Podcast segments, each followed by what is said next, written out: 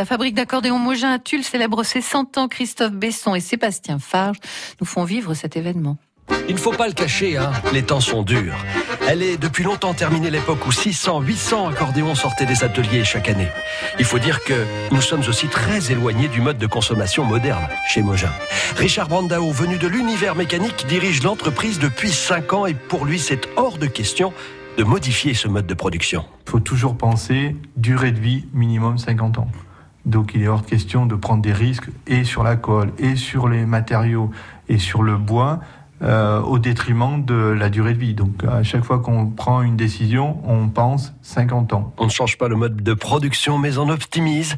Et ici, on a raccourci même le temps de production. Là, gagner en modernité aussi avec des contraintes du siècle dernier. On peut dire, on a fait des tests, on ne peut pas faire un accordéon euh, en partant de, de la planche jusqu'à l'accordage et la finition en moins de trois mois et demi parce que c'est des temps d'attente, donc incompressibles. On sait que la menuiserie, à moins de 21 jours, on ne peut pas faire. C'est les temps de séchage qui fait qu'il faut laisser stabiliser le bois entre chaque collage.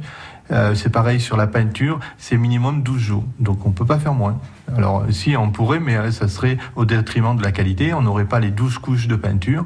Donc 12 euh, couches dit 12 jours minimum. Donc et ainsi de suite. Quand on fait le, le cumul, en moins de 3 mois et demi, c'est pas possible. Et aujourd'hui, c'est entre 3 mois et demi et 8 mois suivant le modèle. Ouais, mais il y a encore 5 ans, les délais de fabrication étaient de 1 an minimum. Il n'est pas question ici donc de passer à autre chose que des caisses en bois, des matériaux transformés montés dans les ateliers de Tulle. Ça donne d'énormes contraintes, vous imaginez, mais aussi un avantage unique. On peut réparer ou refabriquer des accordéons comme il y a 50 ans. Et on a quelques demandes des gens euh, qui arrivent à la retraite et qui veulent rejouer avec euh, l'accordéon du début. Et là, on fait de la restauration et euh, on peut partir et travailler sur des instruments qui ont 50 ans ou qu'on rénove, donc aussi bien extérieur que intérieur. Donc on refait les musiques, on, on retravaille pour que l'instrument soit jouable. Et on a des demandes. il y a un an, on a eu une demande d'un jeune qui voulait jouer avec un Mogin des années 50.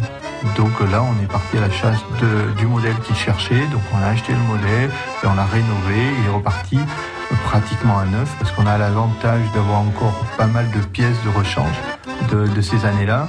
Donc il est reparti avec un instrument presque neuf, mais euh, conception, conception des années 50 avec le modèle spécifique qu'il voulait, voulait, trouver. Richard Brandao. Aucun constructeur aujourd'hui hein, ne peut faire cela, sinon que dans la production de luxe et on dirait même de grand luxe. Et encore, le procédé de fabrication est sans doute beaucoup plus simple. Il y a une autre pensée qui traverse aussi l'esprit quand vous visitez Moja. Ces instruments-là qui sortent aujourd'hui des ateliers, là, en ce moment, ils ont une espérance de vie d'au moins 50 ans Ils nous survivront. France Bleu Limousin.